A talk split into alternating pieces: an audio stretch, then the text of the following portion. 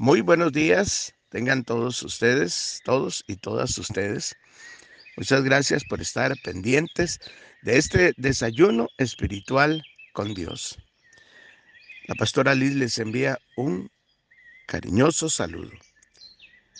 Vámonos a continuar con la lectura de Santiago en el capítulo número 4 y hoy tendremos en el versículo número 6 un comentario extraer una enseñanza y una aplicación para la vida diaria. Dice de la siguiente manera, en Reina Valera actualizada 2015 dice así, pero Él da mayor gracia. Por eso dice, Dios resiste a los soberbios, pero da gracia a los humildes. Lo vuelvo a leer, pero Él da mayor gracia. Pero por eso dice, y se refiere a una escritura del Antiguo Testamento que dice, Dios resiste a los soberbios, pero da gracia a los humildes. Mayor gracia, más gracia. El único rayo de esperanza en las tinieblas espirituales del hombre es la gracia soberana de Dios. El único que puede rescatar al hombre de su deseo insistente de hacer cosas malas es esa gracia salvadora de Dios. El hecho de que Dios suministre mayor gracia, como dice ahí Santiago, eso muestra que su gracia es más grande que el poder del pecado. Su gracia es más grande que el poder de la carne, que el poder del mundo, que el poder de Satanás. Su gracia es más grande que todo esto que embarriala por decirlo de alguna manera, al ser humano, que es el pecado, que es la tentación, que es los malos deseos, las ganas de, de hacer cosas incorrectas, las ganas de tomar lo que no es mío, la inmoralidad sexual, la mentira, el engaño, el pleito, la rencilla, el deseo de estar en contra de mi hermano, de mi hermana, el deseo de pelear en contra de autoridades, estar en contra de autoridades, todo ese mal, toda esa situación que, que se genera en el ser humano por la maldad que hay, es totalmente apagada por la gracia soberana de Dios. Esa gracia que es mayor que todo lo que se pueda mover en el mundo. ¿Y cuál es la gracia de Dios? La gracia es ese regalo inmerecido que tenemos todos nosotros, los seres humanos, que es el perdón de nuestros pecados,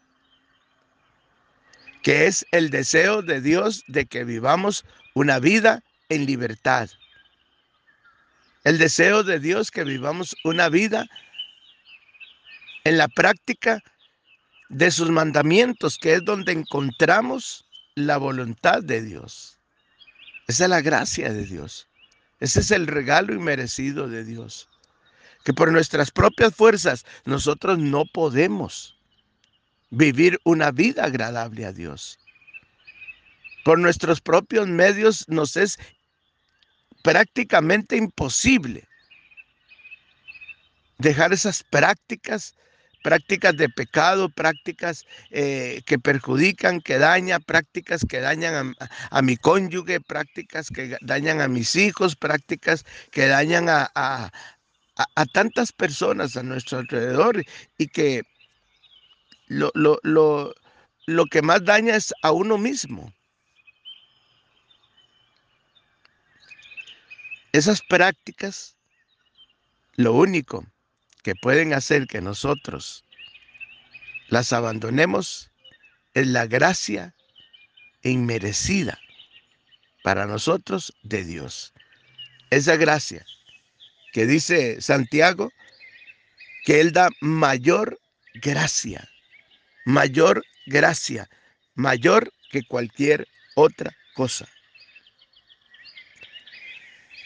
Romanos 5, 20, la carta de Pablo a los romanos en el capítulo 5, en el versículo número 20, dice de la siguiente manera, la ley, refiriéndose a la ley de Moisés, apareció para que el pecado se hiciera fuerte. Pero si bien el pecado se hizo fuerte, el amor de Dios lo superó.